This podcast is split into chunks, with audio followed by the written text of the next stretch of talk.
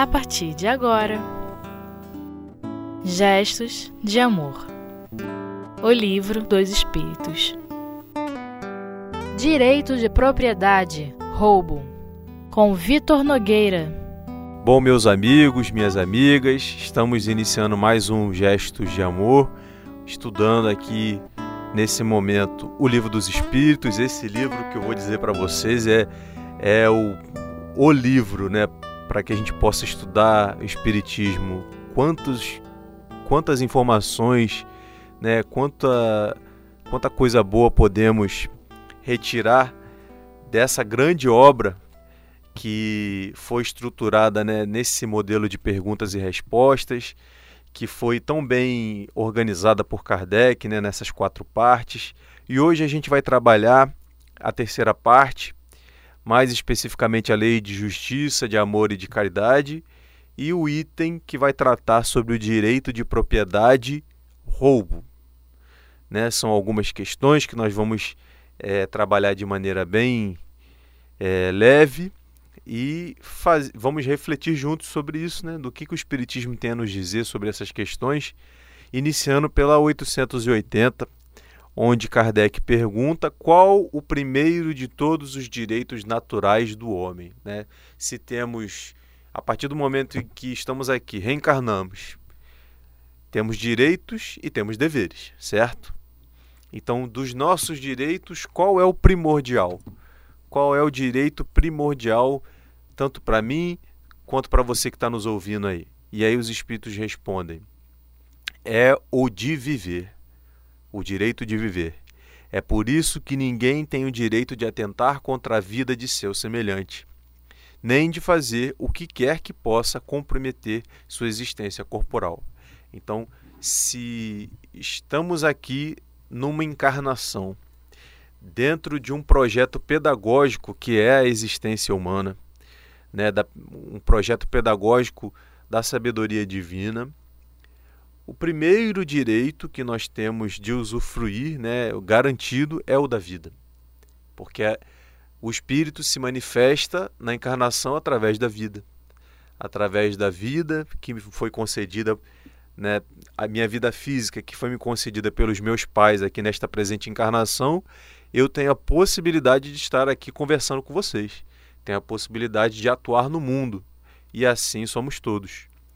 Então, o espiritismo ele vem assegurar que em todos os casos onde houver algum impasse, que seja primeiramente preservada a vida, que seja preservada a vida, que seja conservada a vida dos seres. Então, esse é um direito primordial. Por isso, a doutrina se manifesta contrária a iniciativas como a eutanásia, a pena de morte, porque são iniciativas que não vão solucionar, em muitos casos, a raiz do problema que está no espírito. Então é um debate amplo, é um debate extenso, a gente não vai ter condições de dar né, maior visão a esse debate aqui, mas o ponto onde ela se estrutura é isso, a garantia da vida. Na 881, Kardec pergunta: o direito de viver dá ao homem o direito de acumular o de que viver, para repousar quando não puder mais trabalhar? Ou seja, temos o direito de viver e também temos o direito de acumular posses, bens, para que possamos repousar quando não tivermos mais forças para trabalhar? Sim, respondem os espíritos, mas ele deve fazê-lo em família, como a abelha através de um trabalho honesto e não acumular como um egoísta. Até alguns animais lhe dão o exemplo de previdência. Porque isso, amigos, está inserido também na lei de sociedade. Né? Veja bem, na época em que o Livro dos Espíritos foi é, publicado, o sistema previdenciário em nada se assemelha com o que era hoje. Né? Não havia garantias. É, vamos, pegar aqui o Brasil como exemplo, né? o Brasil que vivia um império é, onde leis arcaicas ainda eram vigentes, como por exemplo a lei da escravidão e tantas outras.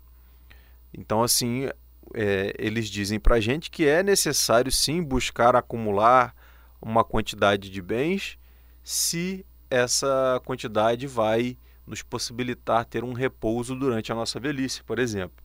Porém, há que se atentar sobre o caráter dessa acumulação.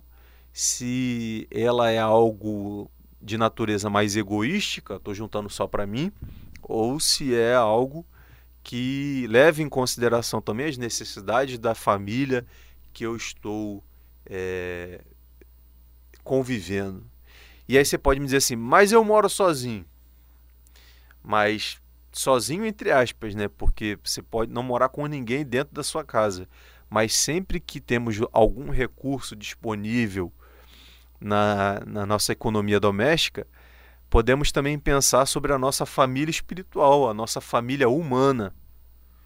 Sempre que vivemos com algum conforto, com algum luxo, algum supérfluo, mesmo que seja pequeno, fica também um convite para que a gente possa pensar: será que eu talvez não esteja é, administrando esse recurso de maneira a pensar só em mim mesmo? Será que eu não posso abrir mão de alguma coisa dentro daquilo que me é supérfluo e compartilhar com aquele que precisa, que tem mais necessidade do que eu? Fica a dica para a gente refletir. Na questão 882, Kardec pergunta: O homem tem o direito de defender o que acumulou através do trabalho? O que nos parece? Né? Vamos ver aqui a resposta. Não disse Deus: Não roubarás? E Jesus: Desse a César o que é de César?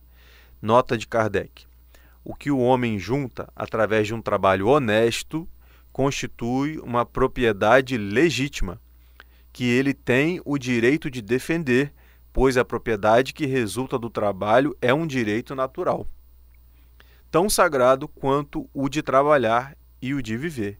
Se nós é, trabalhamos ao longo da nossa vida, se nós estudamos para nos capacitar a exercer uma profissão, e se nós dedicamos né, de maneira honesta é, parte da nossa energia, da nossa vida para isso, nós temos o direito de zelar por, por essa propriedade. Então, isso é um direito garantido. Jesus disse: dá a César o que é de César e a Deus o que é de Deus. Então, sobre até sobre a gestão dos recursos materiais, Jesus já havia falado quando esteve aqui conosco, né, sobre essa importância. É, e, e a, a grande questão está em que? Em tudo isso, né? A grande questão é que a gente muitas vezes não se contenta com aquilo que tem.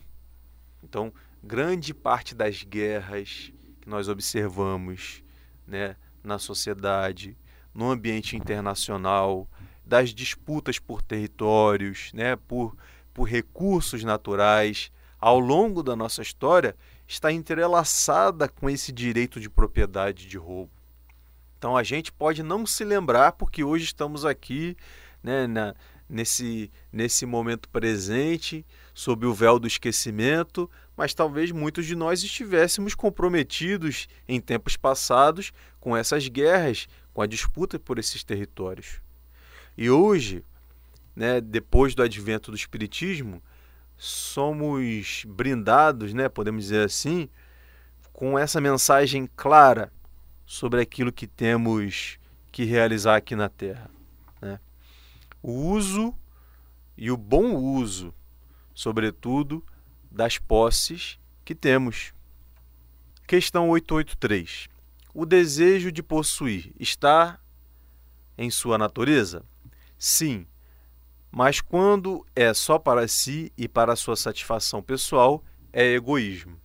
Né? Então, a, a grande questão aí que já começamos a falar na questão anterior, o egoísmo como a raiz desses problemas. Né? É, desejar possuir um bem material e trabalhar para conseguir é legítimo, porque nós somos homens encarnados no mundo, sendo que é, é necessário fazer algumas perguntas sobre isso. E essas perguntas você segura um pouquinho aí, aguarda o nosso intervalo, que no próximo bloco a gente vai falar um pouquinho sobre elas, ok?